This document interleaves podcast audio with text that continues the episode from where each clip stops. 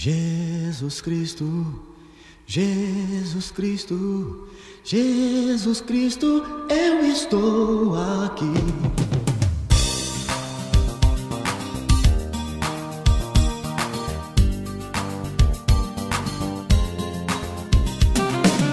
Oi, eu sou o Sérgio e que saudade que eu tava.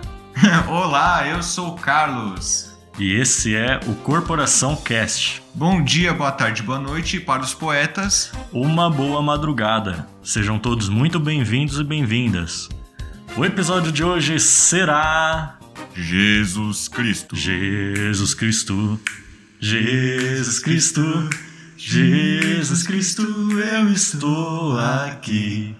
E Carlos, é, esse tema corria um risco muito grande da gente falar besteira, Sim. né? Então por isso a gente trouxe ele, por favor, recebam com uma salva de palmas, Padre Israel. Uhul! E aí, padre? Oi, senhores, tudo bem?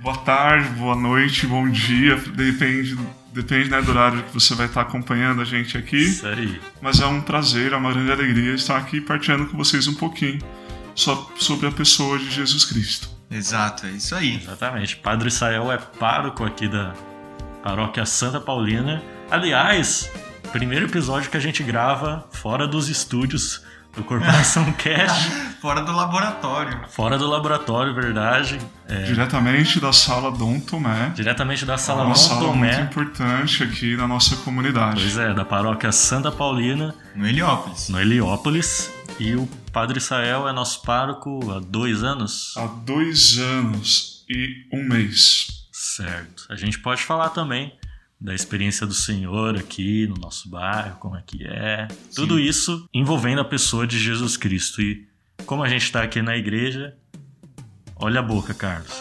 Olha- Vocês são... Oxi, por que eu? Lembrando que esse episódio aqui não é pra te convencer de nada, É, lógico. não é pra te converter. É, acreditando você ou não, Jesus foi uma pessoa muito importante e dá pra aprender bastante coisa com ele. Com certeza. Até porque é, esse episódio vai sair na Sexta-feira Santa. Agora já. Nossa, verdade. E bom, tem muita coisa aí pra gente falar, mas como eu ia dizendo, esse episódio sai na Sexta-feira Santa, que é. Qual é a mais importante, padre? A Sexta-feira Santa ou a Páscoa? O mais importante é o Tríduo Pascal, Tá, nós vamos, vamos celebrar. tá, vamos falar disso. Guarda aí, mas antes a gente tem os avisos, então vai daí, Carlos.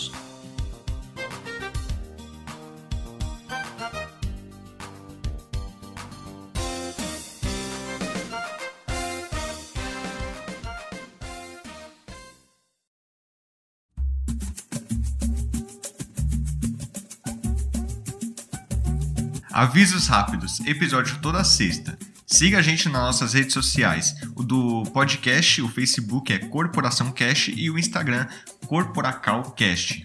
Os nossos pessoais é Sérgio.cince99, que é o do Sérgio, óbvio. O meu, Carlos Underline Augusto Cuou. Procura Na- no Face Paróquia Santa Paulina. É, procura no Face Paróquia Santa Paulina.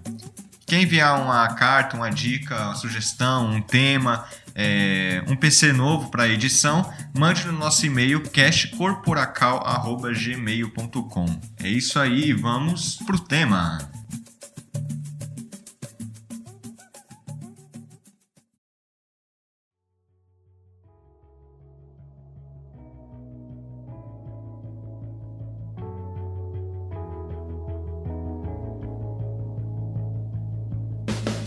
Bom, é isso aí. Eu acho que hoje tem muita coisa pra falar, então a gente vai Sim. deixar sem minigame. Posso falar aqui um negócio bonitinho?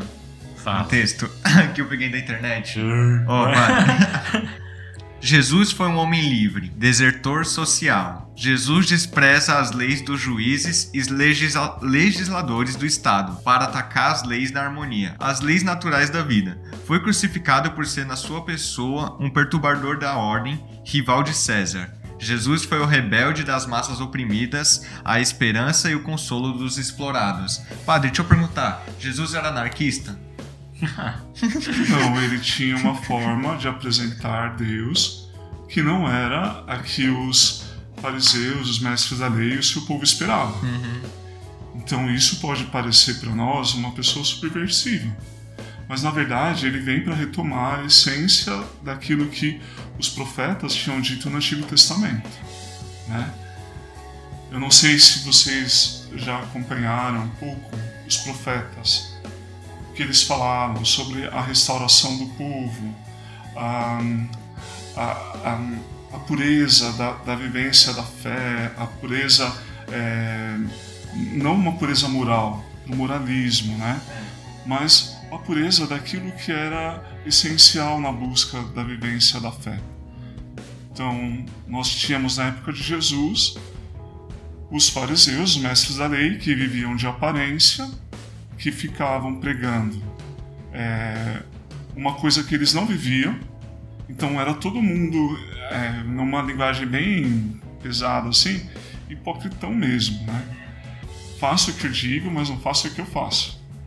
E aí Jesus ele bate de frente com isso.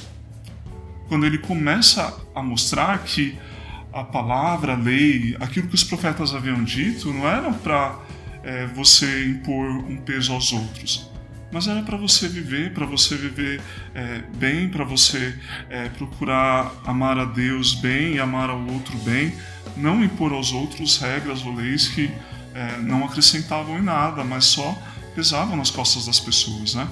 Então Jesus não tinha meio que um partido político, né? Não, não. Tem uma, Jesus tem uma atitude política, uhum. mas ele não tinha um partido político. Sim, entendi partido político seria aquele dos fariseus, dos saduceus, né? Mas Jesus ele vem para mostrar a religião pura, a religião verdadeira, uhum. que tinha como fundamento o amor. E o amor em três dimensões: a Deus, ao próximo e a si mesmo. Que bonito. Tá vendo? Eu peguei esse texto é, de um site anarquista. Ai, meu Deus do céu. O cara tem 13 anos, velho. Eu vou colocar o site aí na descrição. É só umas ideias mesmo. É. Não, mas é legal é. a gente pensar, porque se você vê nos dias de hoje, né? É, a mensagem de Jesus ainda provoca nas pessoas a, uma atitude de mudança, de querer ir contra o sistema. Uhum. A mensagem de Jesus nos propõe isso. Né? Então, querendo ou não, você não é que está sendo anarquista, mas está procurando uma. propõe a, a, a mensagem de Jesus propõe para a gente uma interpretação diferente das coisas do mundo. Então, por exemplo, nós vemos toda essa corrupção, toda essa injustiça. Aos olhos de Cristo, como que você enxerga isso? Agora devolvo para você essa pergunta, né? Para você que, por exemplo, recebeu a fé, participou da catequese é, da primeira Eucaristia, do Crisma, e é um agente de pastoral trabalhando com outros jovens. Né? Como você pode ajudar os jovens a olhar o mundo a partir daquilo que o Evangelho te mostra, fazendo a diferença, sendo um jovem como qualquer outro, mas tendo esse toque que é a fé na pessoa de Jesus.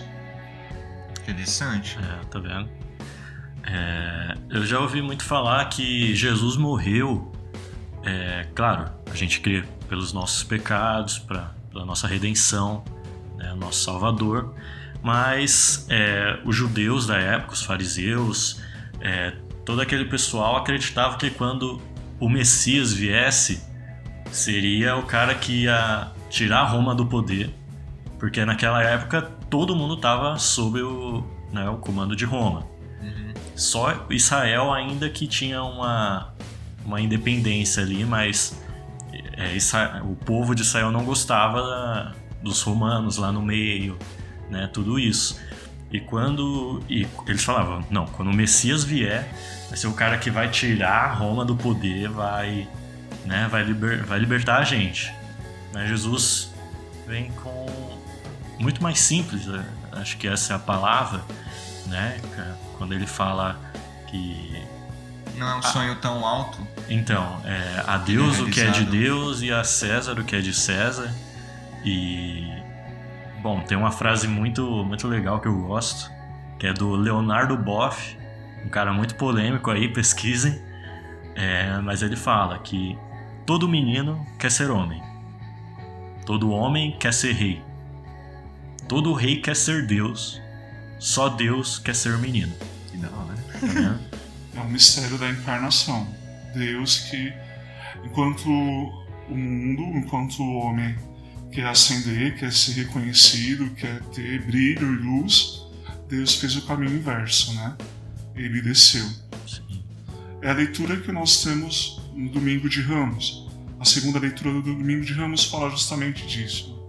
A kenosis, a descida, o abaixamento de Deus. Cristo sendo igual a Deus, sendo Deus, né?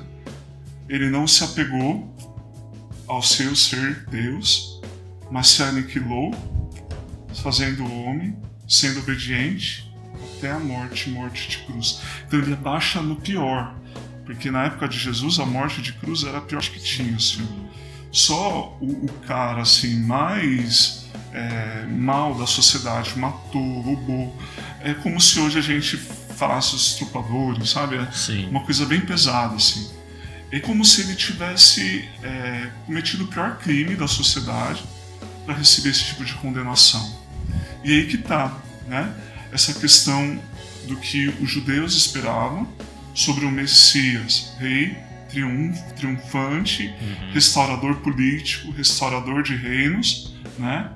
É justamente o que Jesus no Evangelho mesmo, da sexta-feira da paixão, nós vamos escutar. Ele dizendo aos seus acusadores: O meu reino não é deste mundo. Se meu reino fosse deste mundo, Deus enviaria os seus anjos para me proteger. Então nós vemos assim o impacto que a mensagem de Jesus traz, justamente porque ele não quer tomar o lugar de ninguém, mas mostrar o lugar que Deus quis tomar no nosso lugar, para que a gente entendesse que o nosso lugar é Deus, né? O ser humano foi criado por Deus e houve uma corrupção dessa criação, que a gente chama de pecado. E aqui pecado, né? A gente pensa nessa estrutura social que nós estamos vivendo, de corrupção, de soberba, de injustiça, né? Muito mais do que um pecado pessoal, o nosso pecado, existe também um pecado coletivo, pelo qual Deus quis libertar o homem, né? E quer libertar o homem todos os dias, né? Nós vivemos, eu acredito até que é um tema propício agora, nessa época que nós estamos vivendo, é, da pandemia, né? O quanto existe gente oportunista. Numa semana você comprava leite a 2,50. Na outra semana você está pagando 4 reais um litro de leite. Uhum. Né? Será que Deus ele se alegra com essa atitude do homem? Com certeza não. Hã? Com certeza, Com certeza não. né? Então a gente vê é, o, o reino de Deus, ele precisa ser vivido, experimentado no nosso meio. E nós, como conhecedores desse reino, né, somos responsáveis de propagar esse reino através da mensagem de Cristo, que é uma proposta totalmente diferente de um reino é, com a concepção humana, né? Uhum. É, é difícil usar a palavra humana, desumana, mas só para a gente entender, assim, né? Entender que Deus ele quer que nós possamos viver como filhos iguais, respeitando uns aos outros, sermos justos, né, íntegros, né? A gente percebe uma corrupção assim horrível no mundo, na sociedade hoje. O que custa a gente ser íntegro, verdadeiro, né? Simples uns com os outros. Acabamos criando realidades que não são necessárias, né? Se somos verdadeiros, somos íntegros, é, seria tão melhor, tão simples, né? Porém, a, a mensagem de Jesus apresenta isso para nós. Um reino que ele não pode ser comparado ao reino humano, assim, como nós temos a concepção de reino. Né? Um rei que fica lá no trono, sentado com uma coroa, um, um, um cajado lá na mão, né? mandando faça isso ou faça aquilo. O reino de Jesus não. É o reino onde todos nós somos convidados a sentar na mesma mesa com ele, a vermos juntos, a partilharmos, a dividirmos o pão. Né? A cena da, da última ceia é justamente isso, um ao lado do outro, servindo um ao outro. Uhum. Sim, isso é incrível, né? Porque, tipo, quando a gente fala assim, tipo, é, Deus está, está no céu, a gente acaba imaginando Deus na nuvem, num trono de nuvem, Claro. assim, né? com a coroa bem grande. Quando eu era criança, Enquanto pelo ele menos. desceu para que eu possa enxergar ele em você. Sim, verdade. O Senhor falou isso de Deus agir ainda hoje nas nossas vidas. É, eu acho que quem é cristão ou quem não concorda que Jesus foi a pessoa mais importante da história. Sim. Né? Eu acho que isso é um consenso. A história é dividida na vida dele, antes dele e depois dele. Sim, Né? isso é importante. E, e bom, se a gente for parar para pensar, é, se não fosse por Jesus agindo nas nossas vidas, não existiria esse podcast, provavelmente. Uh-uh. A gente não se conheceria, a gente não teria. é, não estaria conversando aqui agora. Isso é verdade. Se não fosse por ele, eu não teria conhecido nenhum de vocês. Tá vendo? Porque o que foi que juntou a gente foi Jesus, né? Pois é. Bom, é, foi em 2016 que eu e o Carlos fizemos um encontro de jovens aqui da paróquia. E lá que a gente se conheceu, e lá que é, a gente ficou amigo tal. E estamos aí até hoje. Eu sou catequista aqui na paróquia e acho que mês passado, ou retrasado, a PUC aqui de São Paulo fez a Semana Catequética, né? Que é de preparação para os catequistas. E quem falou isso foi o padre Antônio Lisboa, que ele falava que um encontro com Jesus, um encontro com Deus, não é um encontro com uma ideia, não é um encontro ali com, com um, não sei, com um dogma da igreja, com, né? É um encontro com uma pessoa, realmente. Eu acho que é por isso que é, as pessoas que não creem hoje tem tanto assim uma aversão de não querer participar da igreja, porque as pessoas querem apresentar primeiro a lei, a, o dogma, Sim. né? A regra. A regra e não a pessoa de Jesus Cristo. O padre Antônio Lisboa também falava que é, o nosso encontro com Jesus não acontece uma vez só. Quando a gente está aqui na, na igreja, é, eu e o Carlos podemos falar que depois da missa a gente fica aqui na frente da igreja conversando, porque a gente gosta disso, porque a gente se sente bem estando em comunidade, com nossos amigos, e porque a gente está encontrando Cristo neles, nas pessoas, né? na nossa comunidade, na nossa comum unidade. Um só, uma Oh, que unidade da comum. Entendeu? É, até porque esse nosso bate-papo aqui, é, ele pode ser uma abstração de ideias. Porém, ele é fruto de uma experiência. Essa experiência vocês estão partilhando. Se não fosse essa experiência, nós não estaríamos aqui. Né? Então, nós podemos ter um conhecimento intelectual e teórico de Jesus? Podemos. Tem vários livros, inclusive não cristãos, que falam sobre Jesus. Né?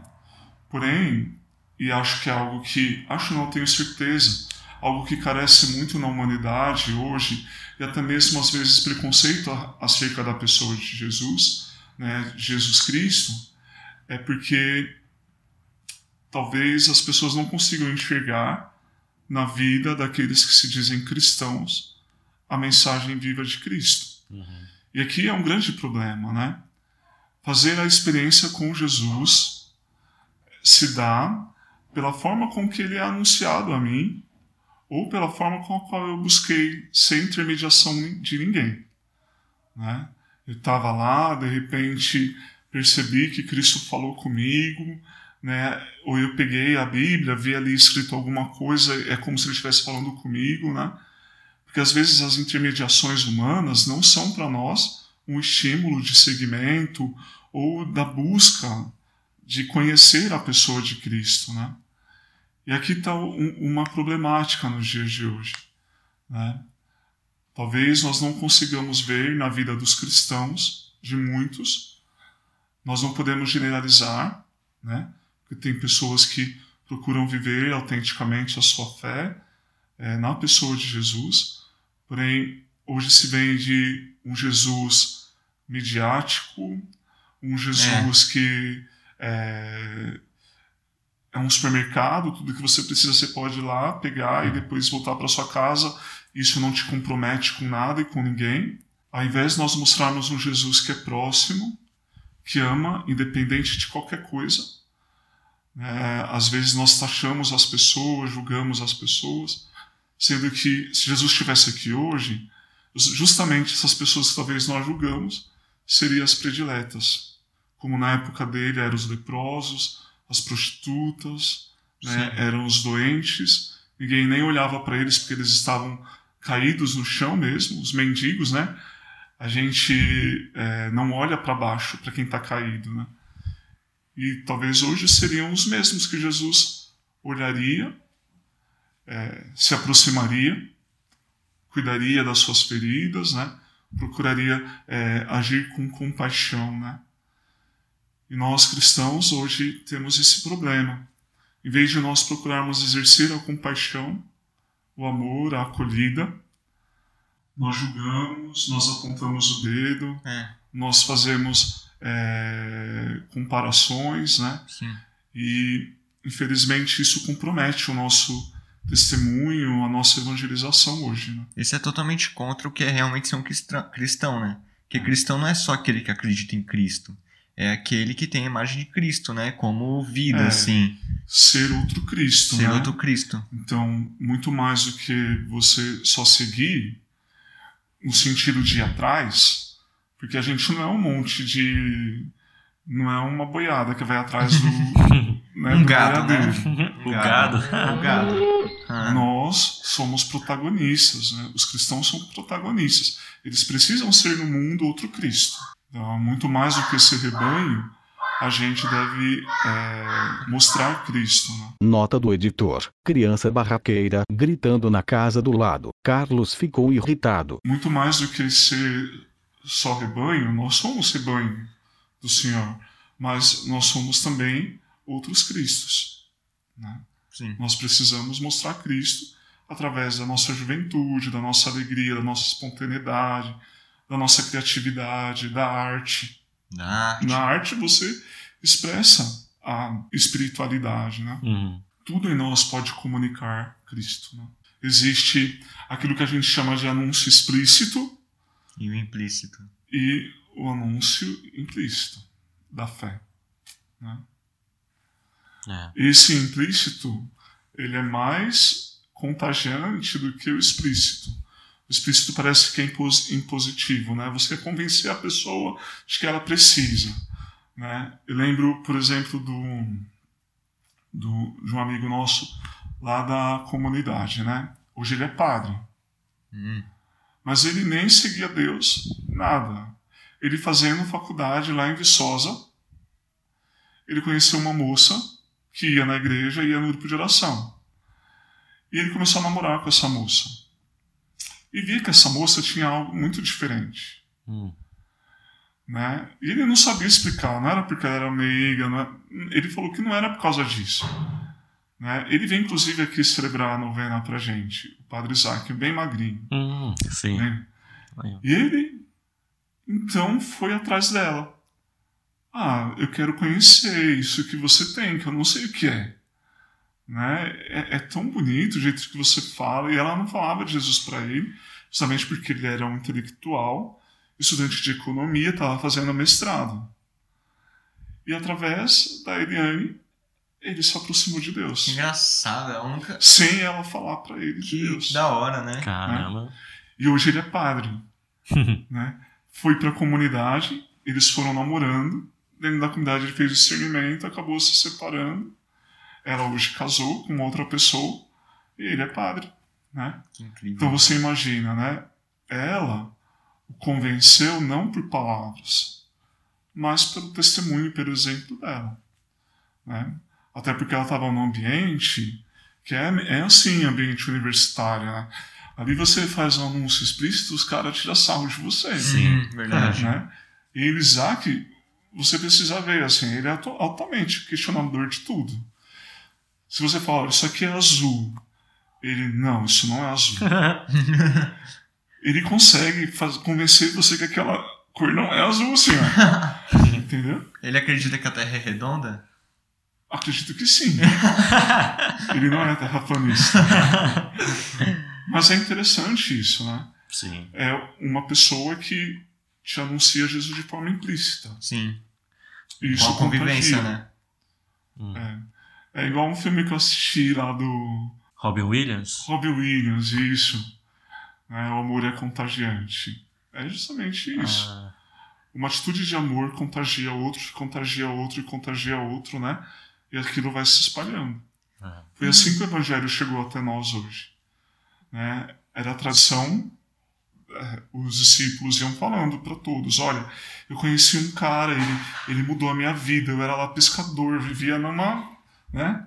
E ele É, foi lá e me chamou, eu segui ele, e, e a, e a palavra dele mudou o meu coração, mudou o meu sentido de viver. Aí a pessoa escutava, falava: nossa, quem é esse homem? Então vem, eu vou te fazer experimentar ele. E aí outro foi falando para outro, foi falando. A gente tem hoje é, a fé cristã por causa de pessoas que fizeram isso, né? Então, se nós recebemos a fé, é graças a pessoas que foram falando umas para as outras do quanto era maravilhoso seguir Jesus, o quanto a palavra dele podia mudar, transformar a vida dos outros, né? E nós temos na história da igreja grandes homens que viviam longe de Deus. Você pega Santo Agostinho, Santo Inácio era soldado, fazia um monte de besteira, assim, o cara pecava bastante, assim. Vivia tudo que vocês podem imaginar. E um dia ele lendo um livro, conheceu Jesus através de um livro. Né? E Jesus mudou a vida dele, ele fundou a Companhia de Jesus, que é uma é, sociedade religiosa dentro da igreja enorme. Uhum. Os caras mandam na evangelização missionária do mundo, praticamente. Né? Então você imagina, foi o sim de um homem que se encontrou com Jesus, conseguiu, é, através do seu exemplo, do seu testemunho, contagiar tanta gente com é, a sua experiência com a pessoa de Cristo, né? certeza. É importante, acho que a gente falar também, o Carlos falou, é, de quando a gente pensa em Deus Todo-Poderoso lá sentado numa, num trono de nuvem, Olha esse nome, Todo-Poderoso. Todo-Poderoso. É, acho que quando a gente está iniciando nossa vida cristã, a gente tem o costume de achar que é algo muito distante, né? Uhum. É Deus po- Todo-Poderoso lá e a gente aqui. E acho que isso dificulta também um pouco é, a nossa compreensão de, de, de ter fé. Mas eu ouvi isso na semana catequética também, que é importante a gente pensar que Jesus ele, ele foi adolescente como a gente, né? Ele foi criança, ele foi adulto, é, como padre também. É, ele viveu a vida dele, mas bom, o cara era filho de Deus, né? Tinha, De Deus. tinha um diferencial ali. Mas é importante a gente pensar que se Jesus estivesse aqui hoje, talvez ele estaria frequentando um templo numa favela, estaria frequentando, é, pegando metrô, pegando busão lotado, né? Encaixar, ver, ver Jesus nas nossas realidades é muito importante. E aí eu pergunto, Padre Sael, nesses dois anos aqui no Heliópolis, assim, quando o senhor veio para cá, o senhor já tinha quanto tempo de padre? Tinha hum, sete anos, Sete anos. É, quase oito. E como é que foi essa mudança? Porque o senhor estava na paróquia ali no Ipiranga, veio aqui por Heliópolis e como foi? Não sei. O senhor morou a sua infância em favela também, então acho, acredito que é, imaginava a realidade que encontraria aqui, mas como o senhor encontra Jesus assim nas pessoas? Como foi a experiência? A experiência de viver numa comunidade, porque eu venho também de uma comunidade, né? é, é a gente vê assim o concreto do esquecimento da sociedade. A gente percebe uma simplicidade humana muito grande no sentido da falta às vezes de conhecimento das pessoas. É claro que não de todos, né? Porém, é um lugar onde a fé ela é muito mais presente Né? Não digo que lá no Ipiranga as pessoas não têm fé, Sim. né? mas é uma fé diferente. É uma fé onde as pessoas confiam em Deus e sabem que Ele é a única coisa que elas têm Uhum. quando as coisas estão mais difíceis. É uma fé onde as pessoas elas é, fazem a sua parte, não ficam esperando, né? É aquilo que você estava começando a disse bem no começo da sua da sua fala agora, né? Às vezes a gente fica pensando um Deus que fica lá no céu e a gente está cheio de cordinha amarrado e Deus fica lá usando a gente como se fosse marionete Aí faça isso, faça aquilo e a gente fica executando coisas porque Deus manda. O nosso Deus não é assim. Né? O nosso Deus nos deu liberdade, nos deu livre-arbítrio para nós agirmos. Né? Então, para mim estar aqui, é, eu não, não, não, aqui não é a minha única experiência assim, em comunidade, né? mas para mim estar aqui é, poder ver que eu preciso também acreditar em Deus dessa forma simples. Que eu preciso abandonar a minha vida nas mãos de Deus, como aquela senhora que mora lá em cima abandona, que já sofreu a morte do marido, que é, viu tanta violência, Uhum. mas não perdeu a sua confiança em Deus. Né? Mesmo nas desgraças que a gente vê todo dia, né, nas coisas ruins, você vê a esperança no olhar de cada pessoa e fala: não, amanhã vai ser melhor. Eu vou trabalhar hoje, amanhã vai ser melhor. Né? É, poder ver um Deus que nos motiva, nos empurra para frente, a não parar nas dificuldades quando você acorda 4 horas da manhã e vê a rua cheia de gente indo trabalhar. E você vê que a sua vida não pode ser diferente da vida de um pai e de uma mãe de família Uhum. que levanta cedo para sustentar os seus filhos, né? Eu vejo Deus presente assim, né? Na alegria, que não precisa ser comprada por aquilo que o seu dinheiro pode te dar, mas que consegue se alegrar em tudo, até na hora da morte. Você vê o povo se alegrando, né? Consegue transformar aquele momento difícil é, em alegria, né? E essa é a maior escola que a gente tem morando na periferia, morando junto dos mais pobres, né? A dar valor às pequenas coisas, à família, né? É, é importante estar com a família, mesmo que as nossas famílias às vezes tenham uma estrutura não muito boa, o pai não é bom, a mãe tem briga, tudo, mas eles querem estar juntos um do outro. Quando acontece alguma dificuldade, todo mundo está junto. Moram num cômodo, mas estão juntos né? Brigam, mas estão juntos, se amam, né? Uhum. Da forma deles, né? Mas é. Não sei se eu respondo assim, mas para mim, morar aqui, trabalhar aqui, eu recebo esse estímulo todos os dias, né? Isso me faz não ficar atrás de uma mesa, mas ficar perto das pessoas, né? Sim. Sim. Jesus, então, humildaço. Mas também, o, é, como o senhor também disse, o Mas é mundo- o que Jesus fazia, Senhor. Você vai ver Jesus no templo quantas vezes? Ele ia no templo em Jerusalém, nas festas. Geralmente ele ia na sinagoga para fazer oração de sábado. Mas o resto da semana ele estava batendo perna, indo ao encontro das pessoas. Sim. Uhum. Então, a atividade de templo de Jesus era muito pontual Sim. ao resto da sua vida pública, do seu relacionamento, Uhum. do estar próximo com as pessoas, né? E também, tipo, é, a imagem de Jesus também é nos vendida como como esse tão glorioso assim, tá ligado? Tão poderoso e, e como pode dizer, rei, né? Porque o Jesus que a gente conhece seria o quê? Um branco, cabelos longos, olho verde ou azul e é, com a barba muito bem feita. Sendo que, tipo, é impossível Jesus ser desse jeito. Ele era um homem que sujava as mãos, com certeza. Com certeza. Ele não estava arrumadinho, ele não cheirava bem. ele morava no Oriente, senhor, naquele calor de rachar, Sim. né?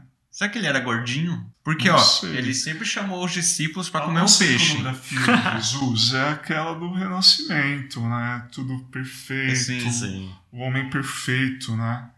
É, aparentemente o mais belo assim possível, né?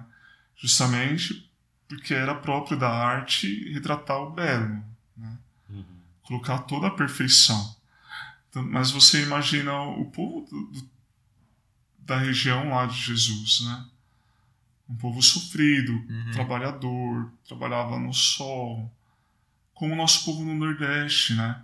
Sim. Você vê, é, é interessante assim. Eu tenho os meus tios lá que trabalham no sol ainda na roça. Minha família, parte da minha mãe é da Bahia, né?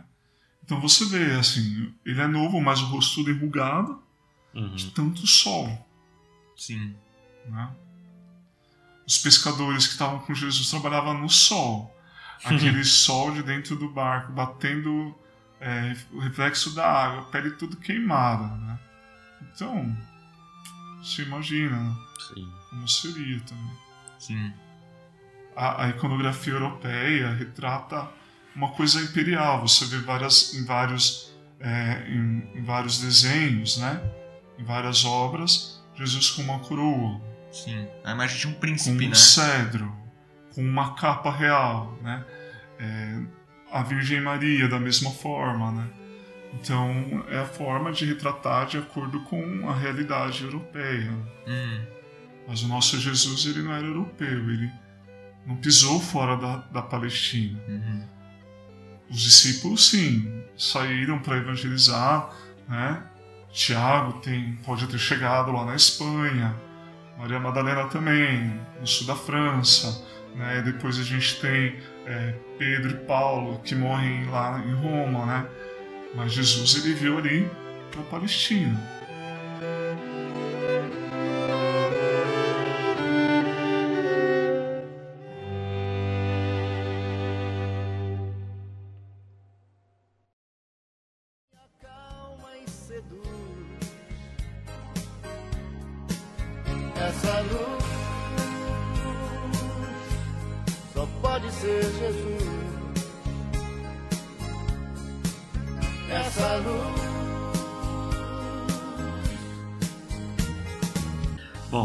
Começo eu tava falando que a gente tá aí na Semana Santa, né? a gente tá gravando aqui quarta-feira santa e bom, esse ano por conta aí dos problemas do, do coronavírus, a gente não vai fazer a encenação que a gente faz todo ano, É.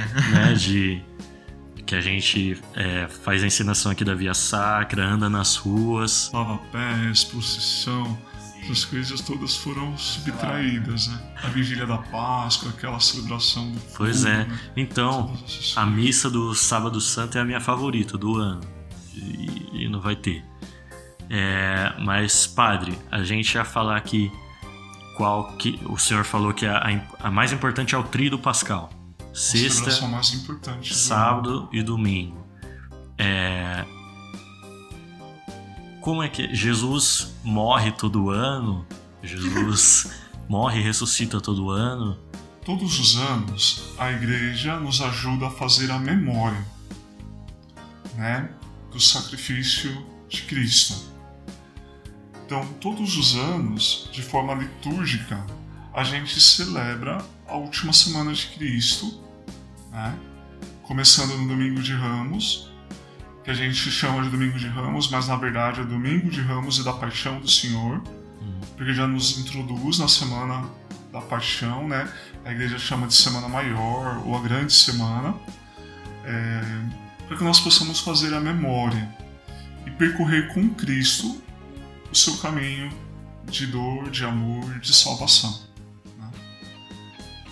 Começamos lá na quinta-feira com a missa da ceia do Senhor e o lava-pés, né? Esse ano nós não vamos ter o lava-pés, mas o trilho começa com a missa da ceia, onde Jesus, na noite que ia ser entregue, reuniu seus discípulos, celebrou com eles a Páscoa, né? E logo após a ceia, ele se retirou com os discípulos para um lugar para orar, né, lá no Getsemane.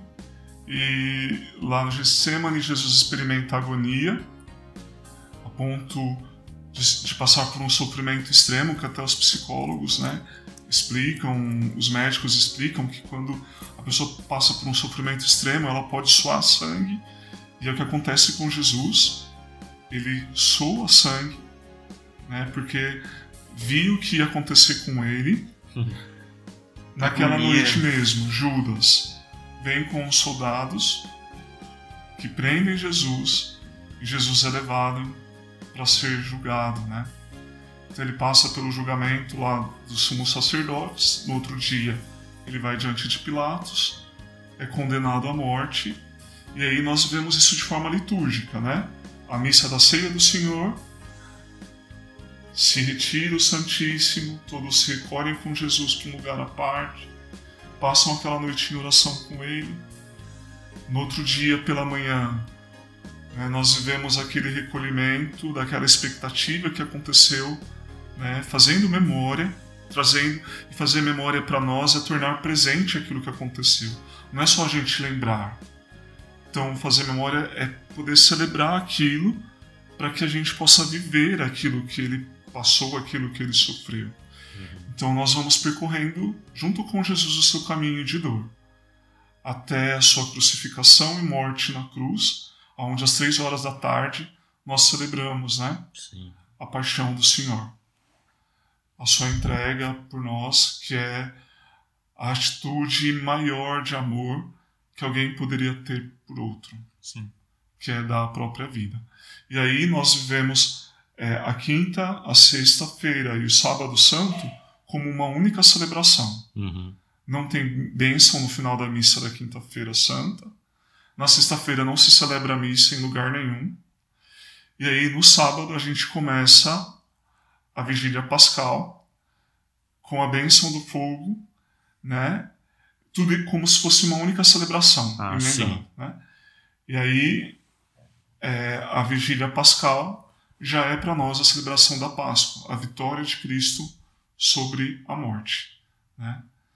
Não é que a gente celebre e adora um Deus morto, mas nós fazemos a memória do que Deus, na sua obediência, né, no seu aniquilamento total, para assumir a nossa humanidade, né, o caminho que ele percorre para chegar a isso, até a sua consumação na cruz e a sua vitória, né, depois de três dias. Uhum. Lembrar e reviver. Pois é. Lembrando que a gente faz a memória, e fazer a memória para nós não é só lembrar. Porque, por exemplo, você lembra o que aconteceu, aí aquela lembrança vem na sua cabeça, nossa, eu lembrei de uma coisa legal que me aconteceu. Não, para nós memória tem um sentido diferente. É poder celebrar aquilo para viver novamente aquela experiência, é, tornar aquela experiência viva, real, né? É, para que a gente é, possa não só lembrar, mas tornar presente, concreto, o sacrifício e o amor de um Deus por nós. Muito bem. E aí, eu gostaria de dizer uma frase, uma mensagem muito, muito bonita de um santo que diz assim: Você quer saber o seu valor? Olhe para a cruz. Você vale um Deus crucificado. Vai. que incrível. Então, é forte isso, né? Nós valemos um Deus crucificado. E às vezes nós vemos pessoas por aí dizendo: ah, eu não presto, eu não valho nada, minha vida é uma porcaria, eu sou a pior coisa que aconteceu na história da humanidade. né? A gente vê pessoas assim que se colocam tão para baixo como se elas fossem a pior, né? pior até que a tica da galinha, assim, pisada e amassada no chão. Né? Só que Jesus ele veio para mostrar isso para nós, o valor que nós temos, a ponto dele mostrar o quanto nós somos importantes para Deus, para os outros, né? E nós também, né? Quanto eu sou importante para mim. Né? A gente tem que ter uma boa autoestima. Jesus, meu Jesus, sertanejo, sertanejo. Presença maior, minha crença nestas terras sem ninguém. Silêncio na serra, nos campos. Ai, desencanto que a gente tem. Que a gente tem. Pra gente já ir caminhando pro final, eu queria falar duas coisas que me chamam muita atenção, que são são duas coisas que Jesus fala quando está na cruz, crucificado já. É, e a primeira eu gostaria que o senhor falasse um pouco, que é quando Jesus fala: Meu Deus, meu Deus, por que me abandonaste? Eli, Eli, lama sabachthani. Tá vendo? É isso, né? É, naquele momento, Jesus ficou mesmo chateado com Deus, ficou, ficou se sentiu É. abandonado, assim. Eu fico pensando isso, tipo, ele. Ele ficou, nossa, meu, qual é? Então, é interessante porque essa frase é um salmo, né? Ah, Que a gente também canta no, no domingo de Ramos, né? Talvez na sexta-feira, se eu não me engano. Meu Deus, meu Deus, por que me abandonaste, né? É a experiência da solidão e do abandono que todo ser humano experimenta. né? Ah, como que o pai ia abandonar o filho? Que pai desnaturado é esse? Ele fez tudo para mostrar o rosto do pai, né? Mas é para mostrar para nós que ele experimentou tudo. Tudo que um Deus, alguém podia experimentar para assumir tudo, para não deixar que nada faltasse na sua morte, na sua redenção para a humanidade, Jesus experimentou. Até a experiência do estar se sentir sozinho Caramba. a solidão e o abandono. Não que Deus tenha abandonado Deus, o seu filho, né? mas para mostrar que para a humanidade que a solidão e o abandono que nós experimentamos, ele também experimentou. Caramba, então foi realmente uma paixão, né? Porque paixão é, é sofrimento, né? Tudo. A pa- palavra compaixão, né? Sofrer Ah, junto. compaixão. Ah, agora que eu senti compaixão. Então, ele vive o extremo da compaixão na cruz. Né? Caramba, que incrível. tá vendo? E a outra coisa, e aí é minha passagem favorita do, de todos os evangelhos, de todos, oval, que é quando Jesus é, tem aquele diálogo com o ladrão na cruz, com Dimas, né? O nome Que- dele é Dimas? É, ué. É o nome de um aluno que eu estudo. Bom ladrão, senhor. Que São Dimas. é, ele fala que que ele merecia estar lá na cruz, né, porque ele roubou, e ele pede para Jesus lembrar dele quando Jesus ressuscitar. E Jesus fala: "Te garanto que ainda hoje estarás comigo no paraíso".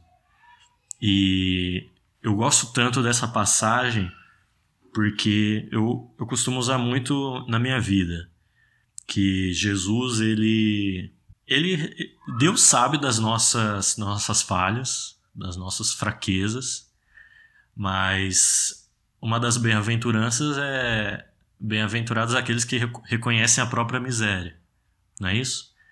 E eu acho que é, quando a gente coloca isso na nossa vida de, man- de forma que eu, eu sei que eu sou pecador. A gente está aqui na igreja, mas a gente reconhece. De tempos em tempos a gente tem que se confessar, A gente está em caminho de conversão, né? tá em caminho de conversão. E é, e é isso que eu acho mais bonito, assim, na nossa fé. Que Jesus, ele, ele acolhe, ele é acolhedor, apesar de todos os nossos pecados. E é assim que eu procuro trabalhar aqui na igreja.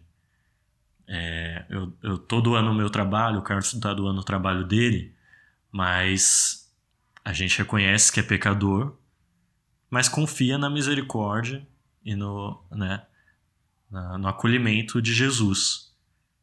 E acho que é, a nossa fé se baseia nisso, né? Essa é uma frase que mostra para nós que para Deus não tem maior ou menor pecador, a melhor pessoa, a pior pessoa. Todos aqueles que acreditam nele, né? É, não importa.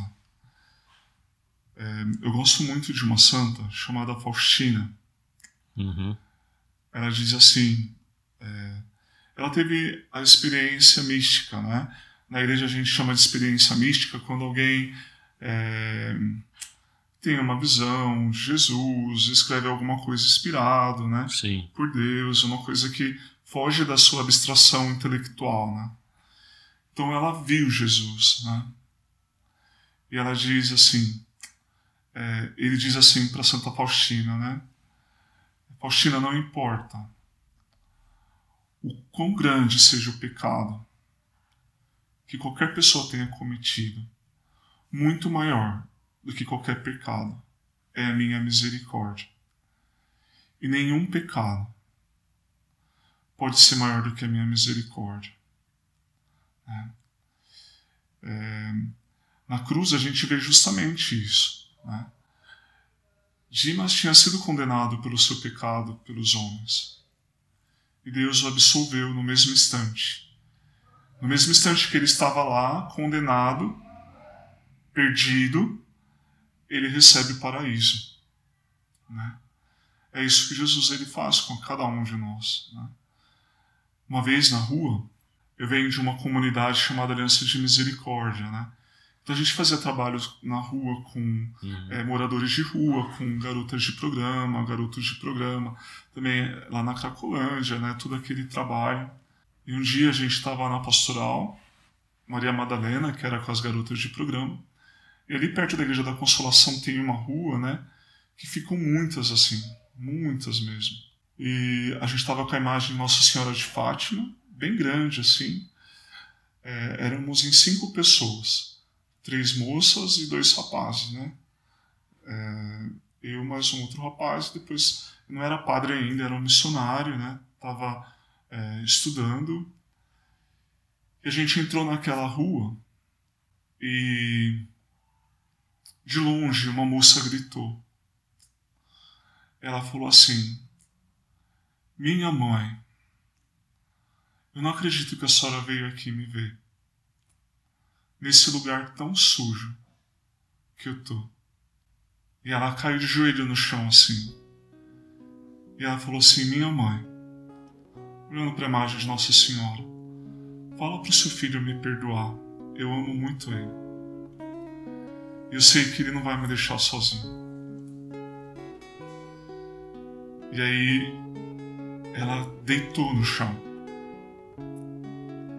E ela falou assim: Jesus, né, eu sei que o Senhor me ama, mesmo do jeito que eu estou agora.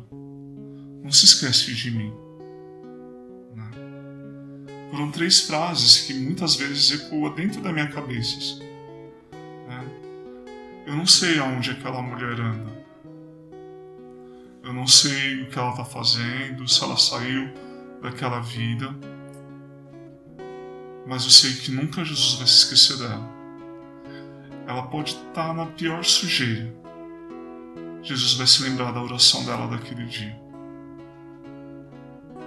Né? Foi a experiência assim mais bonita que eu vivi na pastoral né? das garotas de programa. Eu sei que o amor dele é muito maior que o meu pecado, que o seu pecado, que as nossas fragilidades. Né? Ele não olha o Sérgio através dos pecados dele, ele olha o Sérgio através do coração aberto de Cristo. Né? o coração que amou você, independente de qualquer coisa.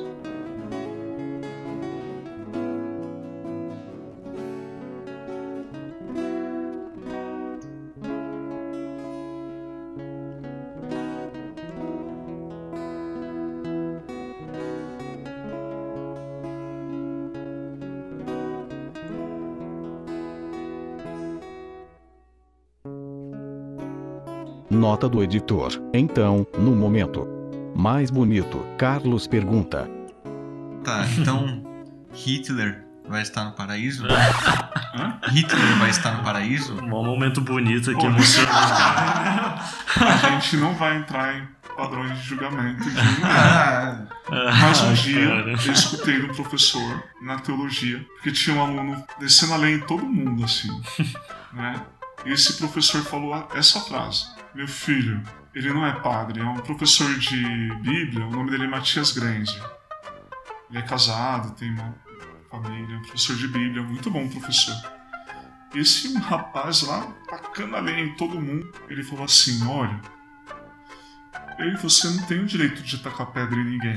Nem Jesus tacou na mulher. E nós vamos ter muitas surpresas quando nós chegarmos no paraíso. Ele falou desse jeito. caramba. É,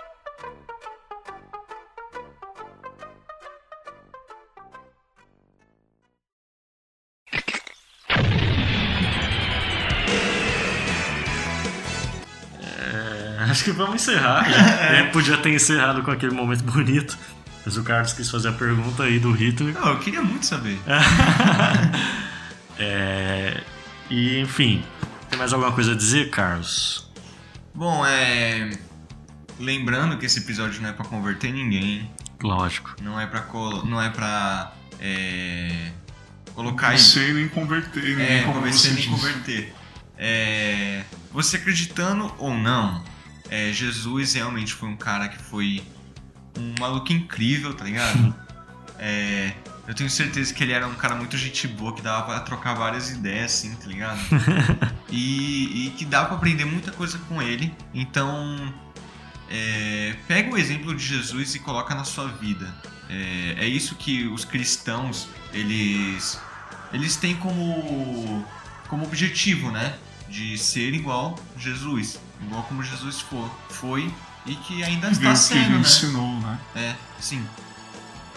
É isso aí. Eu quero É. agradecer aí vocês pela paciência. Ok, isso. A gente ter que escutado, agradece. gente, porque eu não falo direito, mas né, espero ter ajudado e O contribuído programa um foi pouquinho. dele. Uma O programa aula. foi dele. Uma aula, fi. Uma aula. É... Bom, pessoal, novamente pedimos desculpas aí pela semana passada que não tivemos programa, mas, né, como eu, eu tive um imprevisto, fiquei preso né, lá no Piauí uma semana a mais do que o esperado, justamente pelos problemas do coronavírus, mas estamos de volta. É importante falar, a gente está aqui um metro e meio de distância cada um, janela aberta, certo? Mantendo a distância social, né? distância social. E se cuidem, fiquem em casa. Padre Sael, novamente, muito obrigado pelo seu tempo. É, seja sempre muito bem-vindo. Quando a gente precisar, a gente vai chamar, pode ter certeza. Puxa vida, se eu conseguir ajudar, tamo aí, senhor. Eu, eu tenho essa limitação, não saber falar direito, mas Oxi, foi incrível. né? Vamos para os avisos finais, então. Episódio todas as sextas, menos a sexta passada. E é... Sigam a gente nas nossas redes sociais. O Instagram do Corporação. O Instagram do podcast é o CorporacalCast. O Facebook é o Corporação Cast. Você acha a gente também nos nossos Instagrams pessoais. O meu é sergio.sims99 e o do Carlos é carlos augusto. Você pode mandar e-mail com sugestão, com, é, com xingamento, com opinião, sua cartinha ou um PC novo através do nosso e-mail, né? cashcorporacal.gmail.com E vamos para as sugestões da semana. Eu não sei se vocês gostam de filmes épicos, Oxi. mas tem um filme épico muito legal chamado Covardes. Como? Covardes. Covardes. Q-U-O-V. Oxe, é meu Instagram. Hã? Meu Instagram é Carlos Underline Augusto QUO. Q-U-O-V. Quo. Não. Q-U-O-V-A-D-I-S. Covardes. Covardes. De onde origina a palavra covarde. Hum, Hum. que fala sobre um pouco sobre a história dos discípulos, né? Em especial Pedro, que quis abandonar o barco de Jesus, mas foi pra frente. É um filme épico muito legal, assim, que mostra também o desafio de ser cristão. Eu não sei, tá muito religioso, né? Mas se vocês quiserem assistir o Poço também é um filme legal. O Poço? Ó. Me falaram que não dá pra entender o final. É, falar que tem várias interpretações. Tem várias interpretações, mas é legal. Ah, eu vou recomendar aqui a história em quadrinhos é Rock Punk Jesus. Que é Ah. meio que uma segunda vinda de Jesus, entre aspas, em um garoto que é vocalista de uma banda punk. É muito interessante, a história é muito boa. É só cinco capítulos é, e sem pirataria, hein? Então, pessoal, a minha recomendação hoje é do Evangelho segundo São Lucas, que tem a passagem do bom ladrão. E você que acredita ou não, você que é cristão ou não, leia. É, conhecimento histórico, não deixa de ser, né? E você vai saber um pouquinho mais aí sobre a vida de Jesus. Eu acho que é isso, eu fico por aqui, Carlos. Eu também fico, né, padre? E quero agradecer mais uma vez a paciência de vocês É. em escutar a gente aí. Deus abençoe, viu? Obrigado pelo convite. Fiquei muito honrado nessa semana poder falar daquele que é o mais a pessoa mais importante da minha vida, da vida dos, dos que acreditam nele, né? Então, obrigado aí pela paciência. A gente Isso que aí. agradece. Valeu. É isso aí, falou! Falou, boa Páscoa! Boa Páscoa, feliz Páscoa para vocês. Cuidado com o excesso de chocolate que não faz bem para a saúde. E fica em casa.